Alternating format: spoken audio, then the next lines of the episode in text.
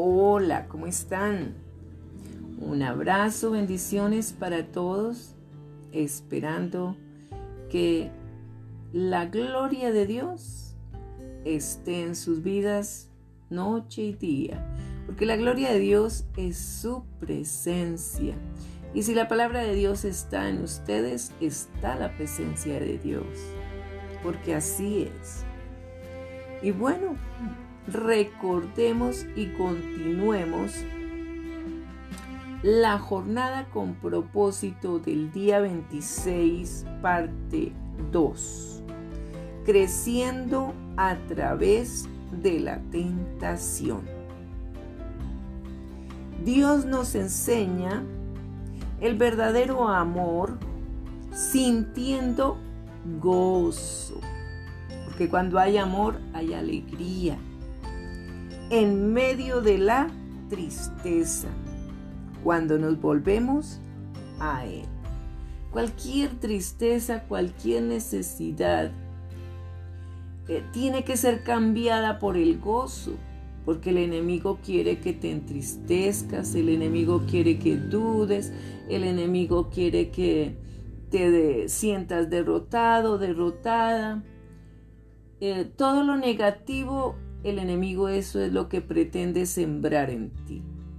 Pero Dios con la fe y en la fe con el gozo te anima a creer en Él, a que confíes, a que confieses tu fe en Él, para que haya ese gozo y logres los milagros y las victorias. Lógico, de acuerdo a la voluntad de Dios, porque a veces pedimos cosas que no serán la voluntad de Dios. Entonces tenemos que pedirle a Dios que siempre se haga su voluntad en medio de nuestras oraciones y que Dios obre de la mejor manera, no a nuestro acomodo, sino a la sabiduría de Dios que es mejor que la nuestra. Dios desarrolla la paz verdadera dentro de nosotros, mostrándonos por medio de las circunstancias que nos acontezcan que si aplicamos lo aprendido en la palabra de Dios, teniendo paz en medio de la tormenta, seremos vencedores en Cristo Jesús. Y bueno, esa paz la proporciona la presencia de Dios en nuestras vidas, o sea, nuestro amado Cristo. Él está durmiendo en la barca y tenemos que estar seguros en Él tranquilos, porque Dios está en nosotros. Y no es que esté durmiendo, está totalmente dispuesto para lo que necesitemos. Por eso no necesitamos despertarlo. Nosotros somos los que tenemos que despertarnos en la fe y activarnos a creerle a Dios para hacer las cosas, para dar el paso de fe. Aprendemos que la paz verdadera está cuando escogemos confiar en Dios a pesar de las circunstancias, cuando estamos tentados a preocuparnos o tener miedo. De igual modo, la paciencia se desarrolla en las circunstancias que nos obligan a esperar cuando estamos tentados a enfadarnos o a punto de explotar. Dios utiliza la situación opuesta de cada fruto del Espíritu para que tengamos la posibilidad de elegir la integridad se construye derrotando la tentación a ser deshonestos. La humildad crece cuando nos negamos a ser orgullosos y desarrollas la paciencia cada vez que rechazas la tentación de rendirte. ¿Cómo opera la tentación? Satanás ha usado la misma estrategia y las viejas artimañas desde la creación. O sea, desde el principio cuando Dios comenzó a crear la luz y todas las cosas. Todas las tentaciones siguen el mismo modelo. Vámonos a la palabra de poder, la palabra de Dios. En el libro de Segunda de Corintios, capítulo 2, versículo 1 al 11, dice, esto pues determiné para conmigo, pues lo dice el, apóstol Pablo, no ir otra vez a vosotros con tristeza.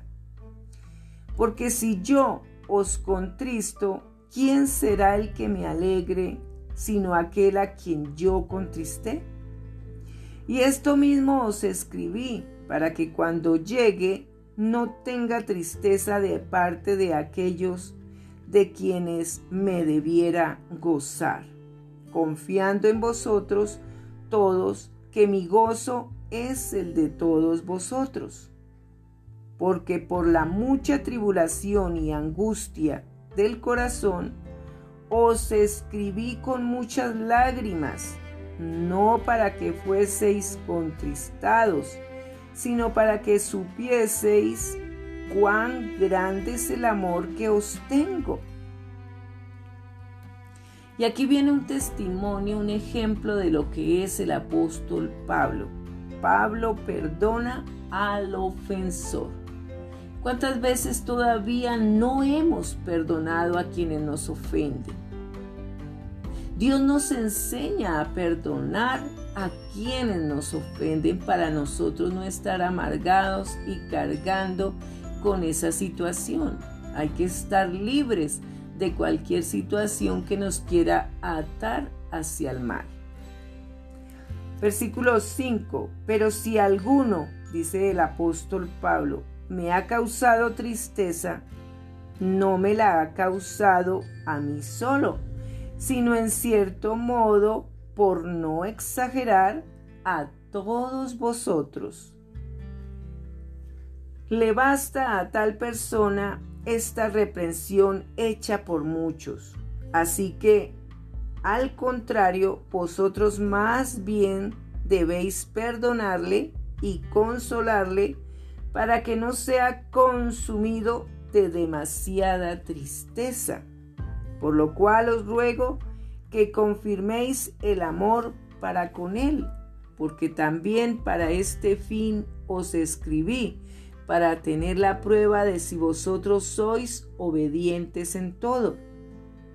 Y al que vosotros perdonáis, yo también, porque también yo lo que he perdonado, si algo he perdonado, por vosotros lo he hecho en presencia de Cristo, para que Satanás no gane ventaja sobre nosotros, pues no ignoramos sus maquinaciones.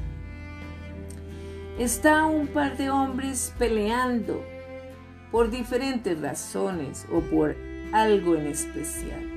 Y el uno golpea al otro, eh, se hieren con palabras, se ofende el uno al otro, sus familias se dan de golpes. Y eso lo que causa es o muerte o heridas o ofensas que causan daño a cada familia.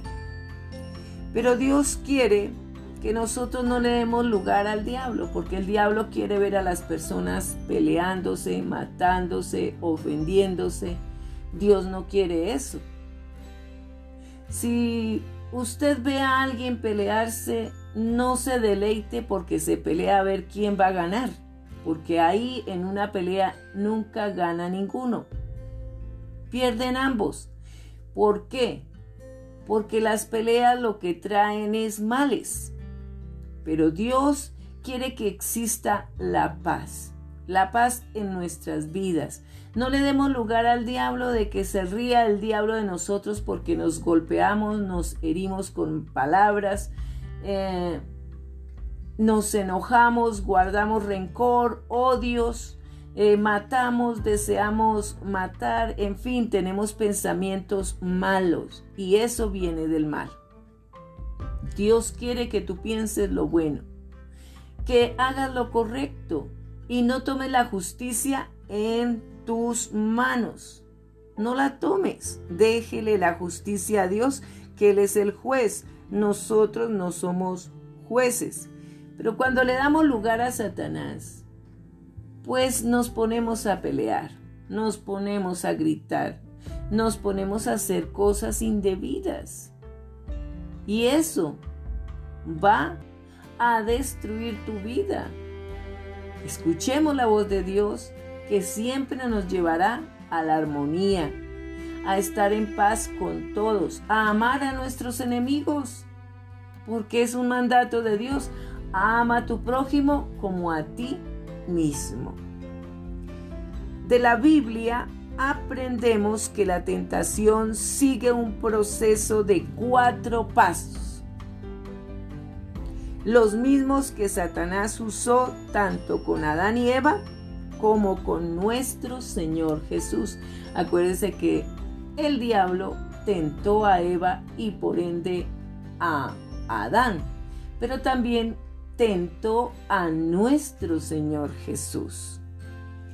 Entonces vamos a estudiar estos cuatro pasos. Uno de esos es que Satanás identifica un deseo. Es lo primero. ¿Qué nace en tu corazón? Un deseo. Y ese corazón es, eh, es, en ese corazón está ese deseo está dentro de ti, dentro de tu corazón. Puede ser un deseo pecaminoso, como de venganza o de manipular a otros. O puede ser uno legítimo y normal, como el deseo de ser amado y valorado, o amada y valorada. O de sentir placer La tentación empieza cuando Satanás te sugiere con un pensamiento, porque Satanás te pone pensamientos, pero no puede leer tu mente. Que cedas a un deseo malo o que se cumpla un deseo legítimo de manera equivocada o en el momento errado. Ten cuidado con los atajos. A menudo son tentaciones. Satanás susurra, te lo mereces. Debes tenerlo ahora. Será emocionante. Reconfórtate. Te hará sentir mejor. Pensamos que la tentación está alrededor de nosotros, pero Dios dice que empieza dentro de nosotros. Y eso es verdad. Cualquier tentación es lo que tú estés pensando que viste, lo, lo guardaste, lo maquinaste y lo llevaste a cabo. Porque a veces pasa así con los pensamientos y viene ese deseo, ay sí, yo lo voy a hacer y terminas pecando. Dios dice que empieza dentro de nosotros. Y eso es verdad. ¿Qué es lo que estás sintiendo? ¿Qué es lo que estás mirando?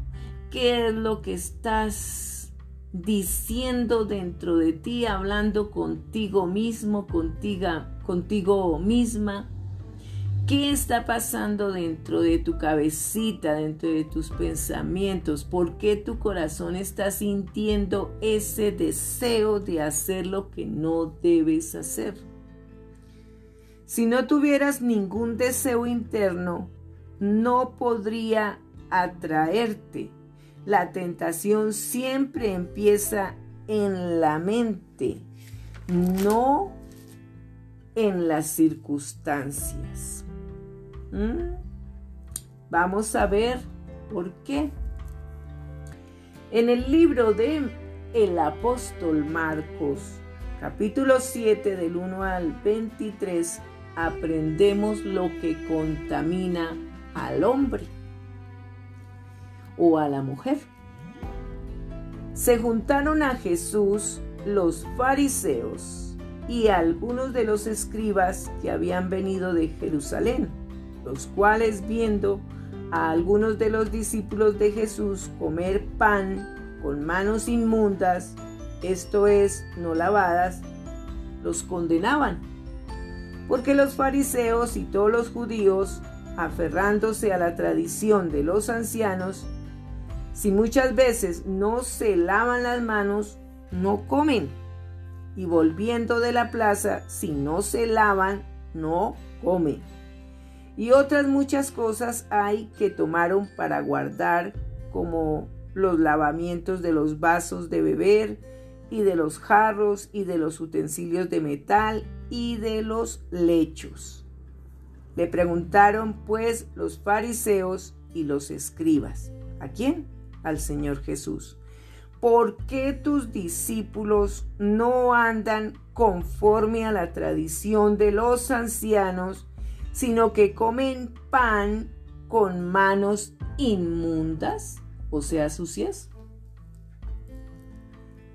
Respondiendo, el Señor Jesús les dijo, Hipócritas, bien profetizó de vosotros Isaías, como está escrito, este pueblo de labios me honra, mas su corazón está lejos de mí. Pues en vano me honran, enseñando como doctrinas mandamientos de hombres, porque dejando el mandamiento de Dios, os aferráis a la tradición de los hombres los lavamientos de los jarros y de los vasos de beber, y hacéis otras muchas cosas semejantes. Les decía también, bien invalidáis el mandamiento de Dios para guardar vuestra tradición, porque Moisés dijo, honra a tu padre y a tu madre, y el que maldiga al padre o a la madre muera irremisiblemente. Pero vosotros decís, basta que diga un hombre al padre o a la madre, escorbán, que quiere decir mi ofrenda a Dios, todo aquello con que pudiera ayudarte. Y no le dejáis hacer más por su padre o por su madre invalidando la palabra de Dios con vuestra tradición que habéis transmitido, y muchas cosas hacéis semejantes a estas. Y esto es una gran verdad. Los hijos no respetan como debe ser a los padres. La autoridad de los padres primeramente, porque los padres son autoridad dada por Dios. Y a la madre se le honra, se le respeta, se le trata bien, lo mismo que al padre, no importa los defectos que tenga, porque tú también los tienes. Todos tenemos defectos y tenemos que tratar bien a nuestros padres, honrarlos, nunca abandonarlos ni dejarlos en ningún otro lugar. Hay que hacerse cargo de ellos. ¿Por qué? porque ellos te dieron la vida. Y aunque de pronto no se hicieron cargo de ti, si tú puedes hacerlo, hazlo, porque Dios te da la facultad y te da la provisión para hacerlo. Dios lo hace. Nosotros como seres humanos somos tan egoístas que ni siquiera queremos tener que cargar, como algunos dicen, es una carga, ahora qué hago con el viejito o la viejita. Tenga cuidado con eso, porque no es el viejito y la viejita. Son personas que valen mucho, demasiado, que tienes que cuidar. Y que lo hagas con todo el amor, con todo el amor, porque si no tiene amor, de nada vale. Trátelos bien, bendígalos en gran manera, nunca los desamparen en ningún momento, porque si usted los bendice, Dios te multiplicará bendiciones sobreabundante. Tenga en cuenta eso, porque eso es verdad. Y sigamos con la lectura.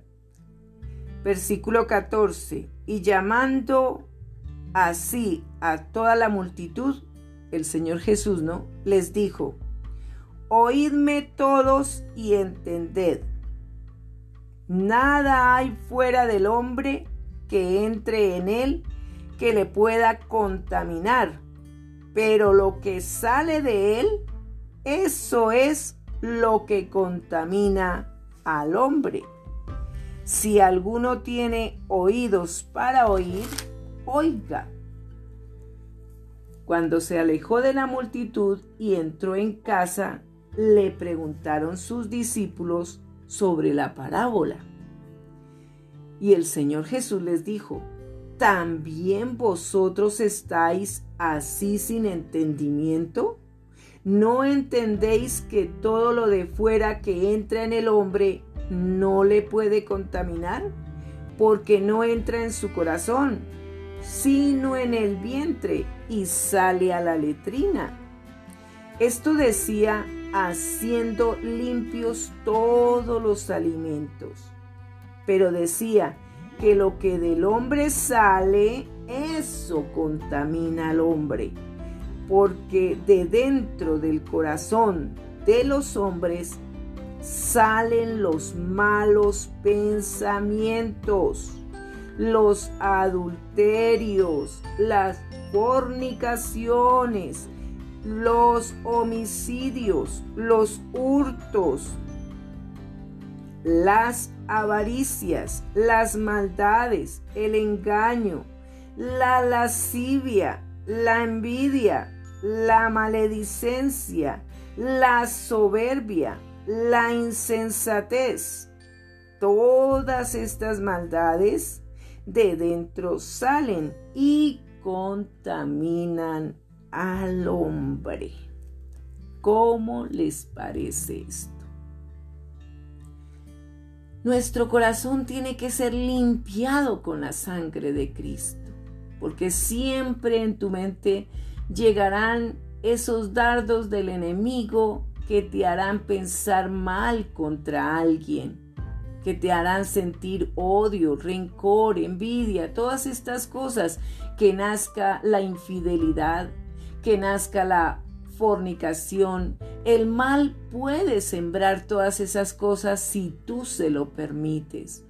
Pero si tienes a Cristo y la sangre de Cristo, puedes renunciar a todo eso para ser libre de todas esas malignidades y tener un corazón puro, porque dentro uh, del corazón es que lo que hay en tu corazón sale a la boca. Y si sale eh, todas esas serpientes, todas esas cosas putrefactas, todos esos pensamientos malos que causen daño, que causen muertes, mal a los demás, pues estás dándole lugar al diablo.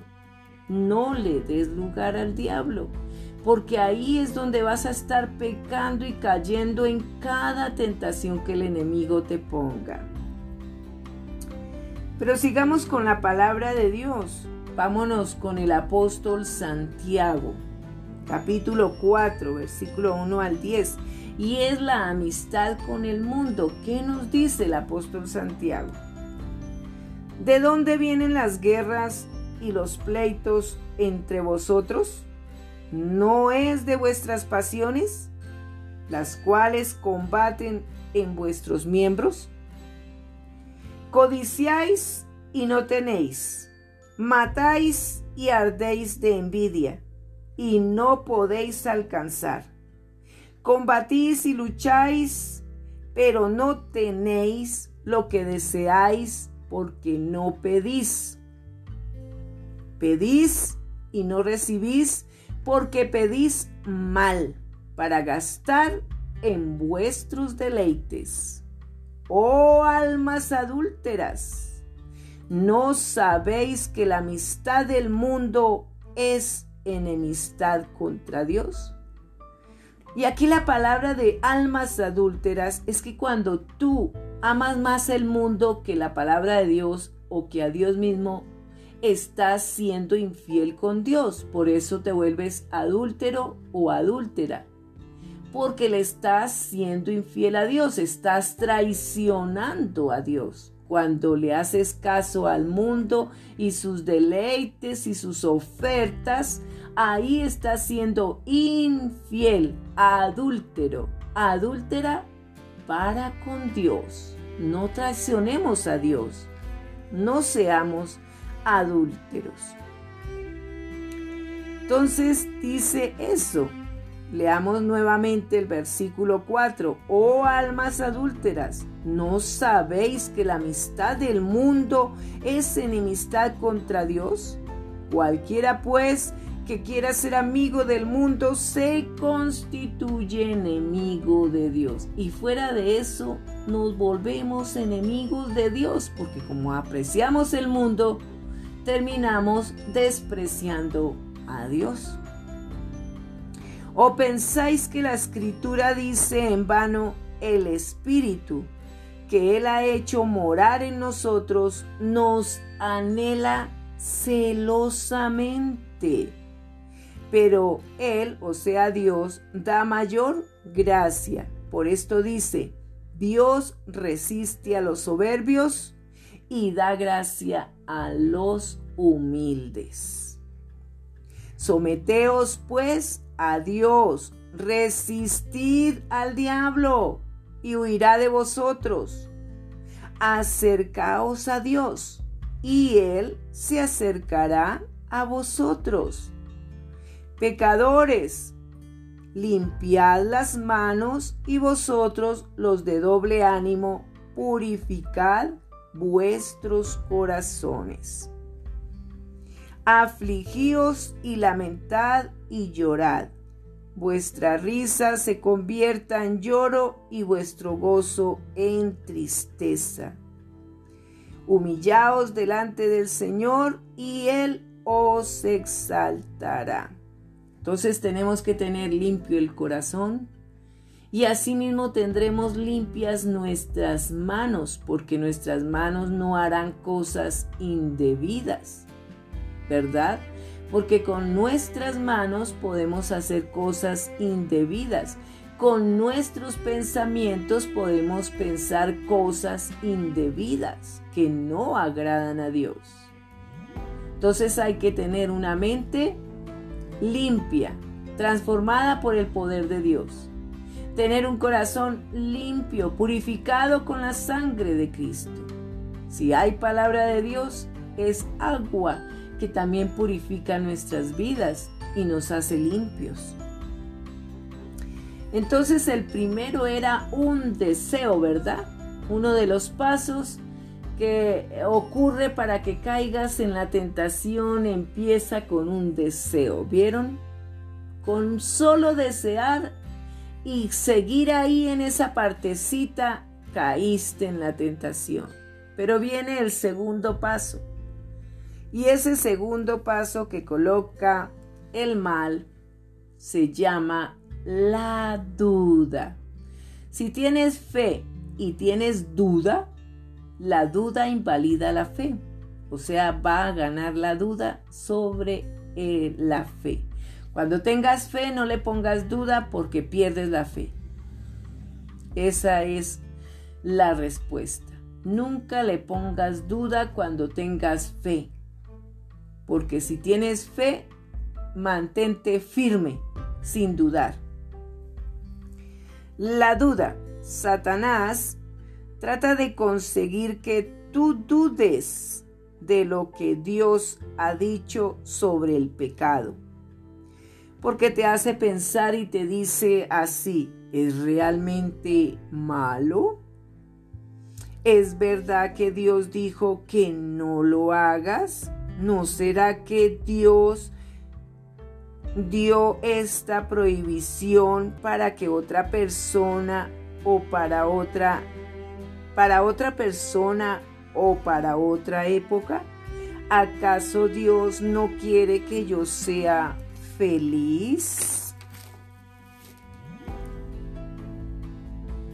Esas son las preguntas que Satanás coloca. Ay, pero si yo tengo derecho a ser feliz, Dios quiere eso para mí, que yo sea feliz. Y me dio la libertad para que yo lo haga de la manera que yo quiera. Pero no es así. Eso quiere el enemigo. Que tú pienses que Dios te da las alas para que tú vuelas como quieres. Y no es así.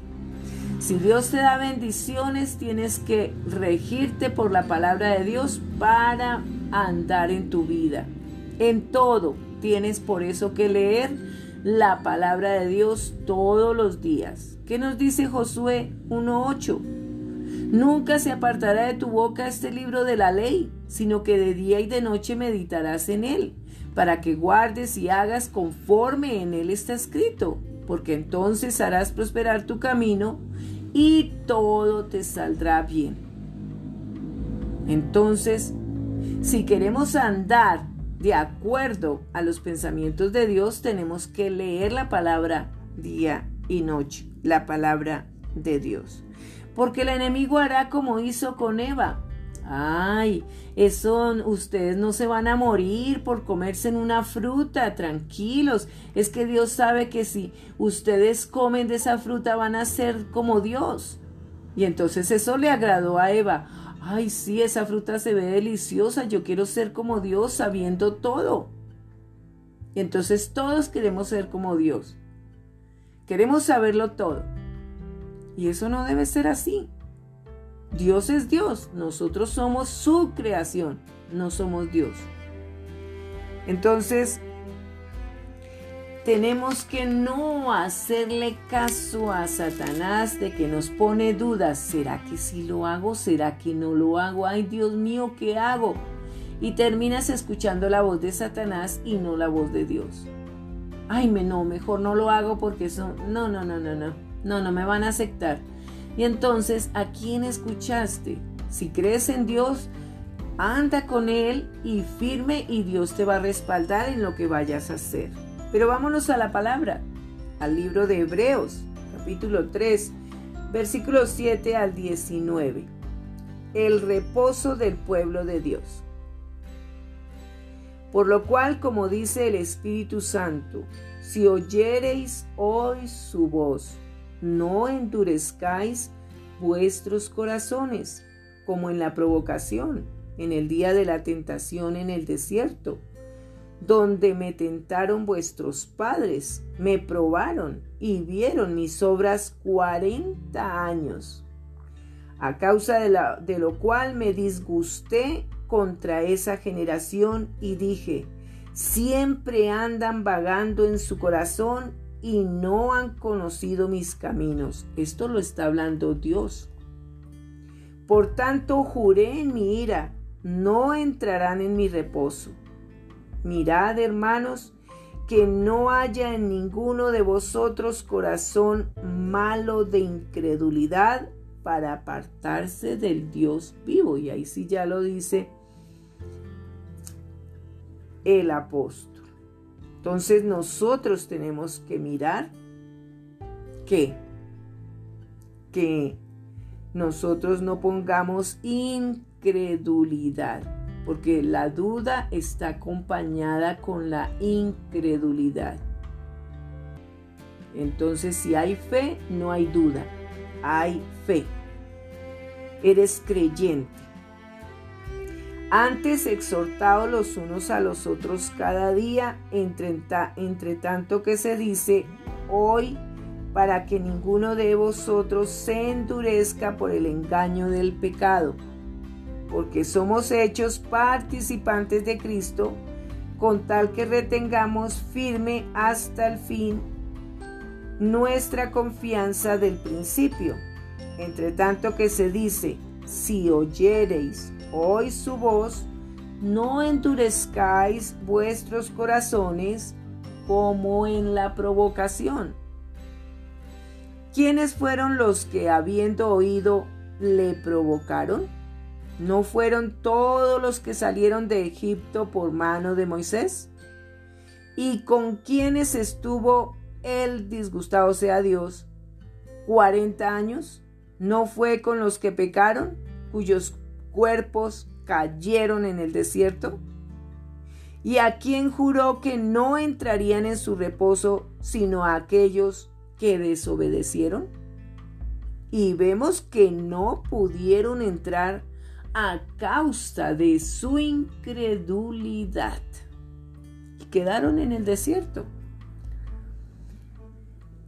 Vamos al tercer paso que utiliza Satanás. El primero, el deseo.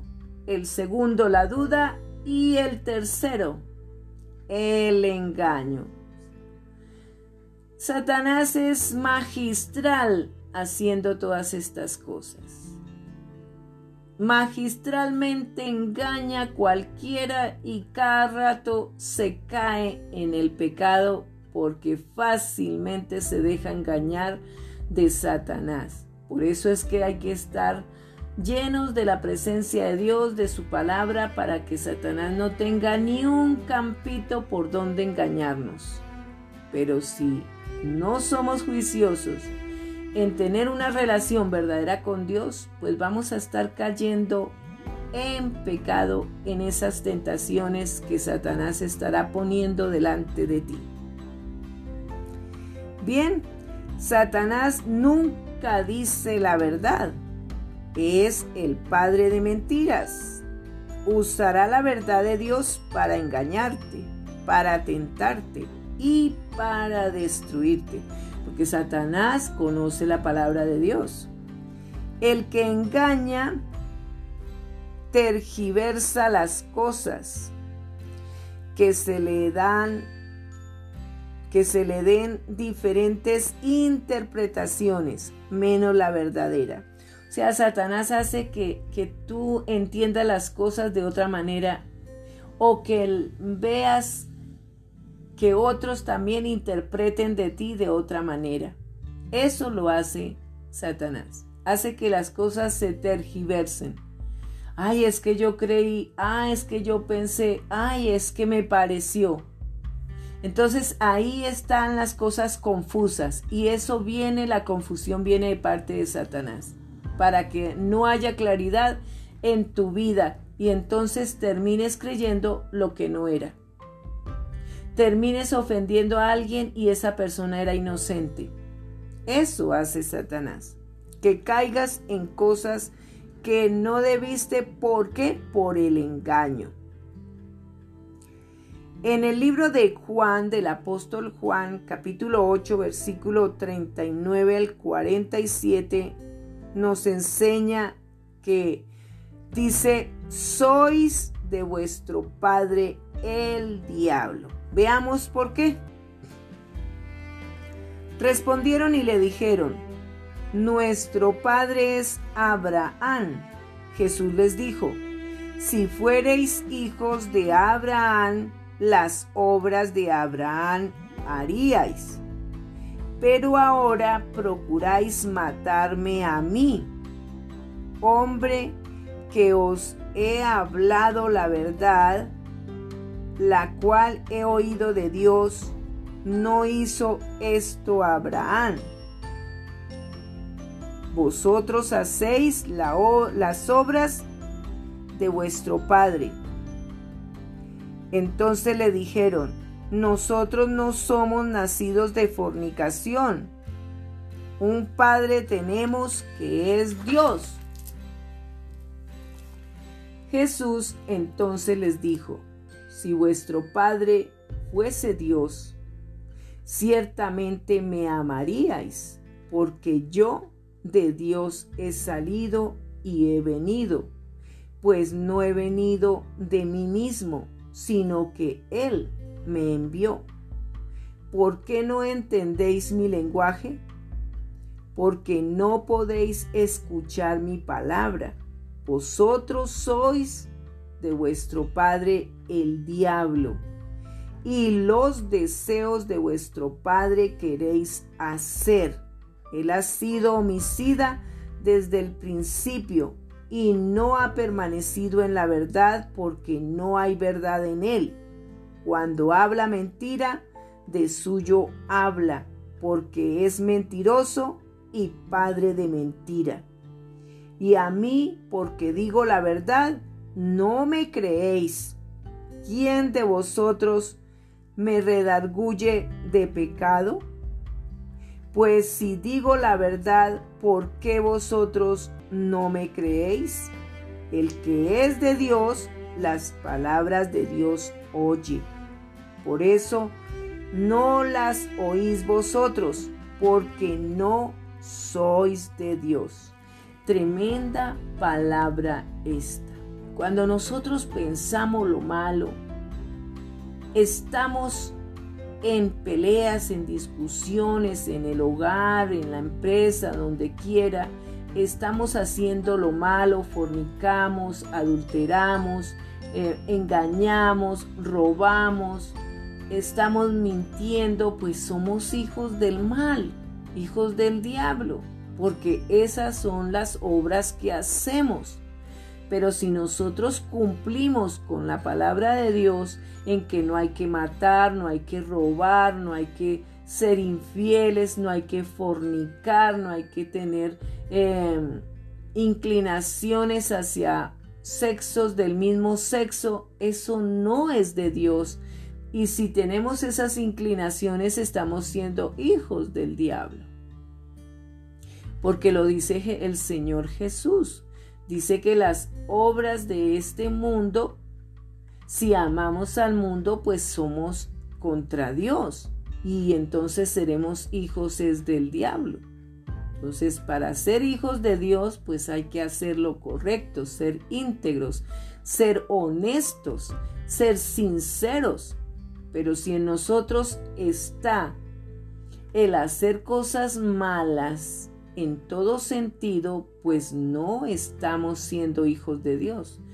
Por eso en Juan 1.12 dice, mas aquellos que me recibieron, los que creen en mi nombre, les dio potestad de ser hechos hijos de Dios. O sea, no todos son hijos de Dios, pero algunos, siendo hijos de Dios, le traicionan, adulteran traicionan a Dios, lo engañan, porque conociendo de la palabra terminan dándole la espalda a Dios y haciendo las cosas de este mundo, del diablo. Entonces, ¿con quién están? Hay que definirse a quién le pertenecemos, de quién somos hijos. Eso tenemos que clarificarlo bien en nuestras vidas para corregir a nuestros hijos, para corregir a nuestras amistades con amor, de que no están haciendo lo correcto, de que no es bueno eh, seguir las influencias del mal. Ay, es que esto no es malo. Ay, Dios no le va a castigar por esto. Usted no se va a morir si, si se toma estos tragos, si, si engaña a su mujer de, de vez en cuando. Ay, no lo va a hacer todo el tiempo. No, esas son voces del mal. Y si caes en la tentación de las voces del mal, de las voces de este mundo, pues vas a terminar engañando. Si tienes negocios, vas a terminar eh, robando, siendo un ladrón, teniendo negocios para robar, para enriquecerse. Y eso no lo quiere Dios. Tenemos que ser honestos, tener empresas honestas, tener autoridad honesta, una autoridad que realmente se rija por la palabra de Dios. Pero si tenemos autoridades y no se rigen de acuerdo a la palabra de Dios, pues entonces ¿a qué autoridad estamos siguiendo si no hay temor a Dios? Y el cuarto paso que Satanás usa, fuera de primero el deseo, segundo la duda, y el tercero, ¿cuál fue el tercero? El engaño, ¿verdad? Entonces viene el cuarto que se llama la desobediencia, que con ese fue que Satanás o Lucifer, siendo un ángel de Dios, decidió por ser querer como Dios, desobedecer a Dios. Y por eso Dios lo echó de los cielos. Entonces la desobediencia es otra forma que Satanás utiliza para que caigas en la tentación. Al final te comportarás de acuerdo con lo que estuviste haciendo, maquinando en tu mente. Lo que comenzó como una idea, al fin sale a la luz en la conducta. Cedes ante lo que capte tu atención, crees las mentiras de Satanás y caes en la trampa de la que te advierte el apóstol Santiago. Escuchemos qué dice el apóstol Santiago, capítulo 1, versículo 13 al 16.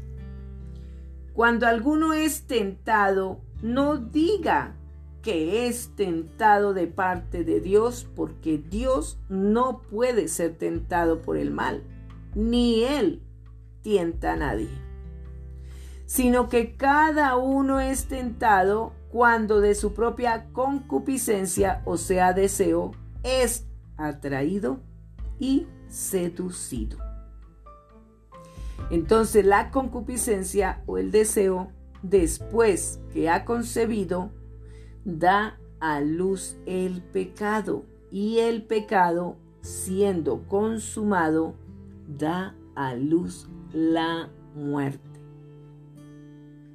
Amados hermanos míos, no erréis. Y eso es verdad, porque la paga del pecado, todo el que comete o cometemos pecado, la paga es la muerte. ¿Y quién quiere morir? Muchas veces hay gente que quiere morir porque el mismo Satanás les pone ese sentir. Es mejor que se suicide, es mejor que no viva, usted no sirve para nada, ¿para qué está en este mundo? Y entonces se le hace caso a Satanás. ¿De quién son hijos? De Satanás porque terminaron haciéndole caso a Satanás y no a Dios, porque Dios quiere darnos vida y vida en abundancia. Jesús es el camino, la verdad y la vida, y nadie va al Padre sino por medio de Jesucristo. Tengamos a Jesucristo y tendremos vida. Obedezcamos la palabra de Dios y tendremos vida y vida bendecida en abundancia. Y no erraremos, porque Dios nos previene, nos salva de cualquier tentación. ¿Cómo vencer la tentación? entender cómo opera la tentación. Ya es en sí mismo útil, pero hay pasos específicos que necesitas dar para vencerla. Bien, el primer paso. Rehúsa ser intimidado o intimidada. Muchos cristianos se asustan y se desmoralizan con pensamientos tentadores, se sienten culpables porque no están por encima de la tentación, se sienten avergonzados por el solo hecho de ser tentados, no han atendido correctamente, no han entendido correctamente en qué consiste la madurez. Nunca podremos dejar atrás la tentación. La tentación es una señal que Satanás te odia. El mundo te ofrece cantidad de tentaciones, pero está en ti tomar las decisiones correctas para no caer en la tentación. Vámonos al libro de Primera de Corintios, capítulo 10, versículo 1 al 22. Amonestaciones contra la idolatría. Porque no quiero, hermanos, que ignoréis que nuestros padres todos estuvieron bajo la nube y todos pasaron el mar. Y todos en Moisés fueron bautizados en la nube y en el mar, y todos comieron el mismo alimento espiritual, y todos bebieron la misma bebida espiritual porque bebían de la roca espiritual que los seguía, y la roca era Cristo, la palabra de Dios. pero de los más de ellos no se agradó Dios, por lo cual quedaron postrados en el desierto. Bueno, analicemos esto, pensemos y dejemos todo en las manos de Dios y es, hagámonos un examen. A ver cómo nos va. Bendiciones.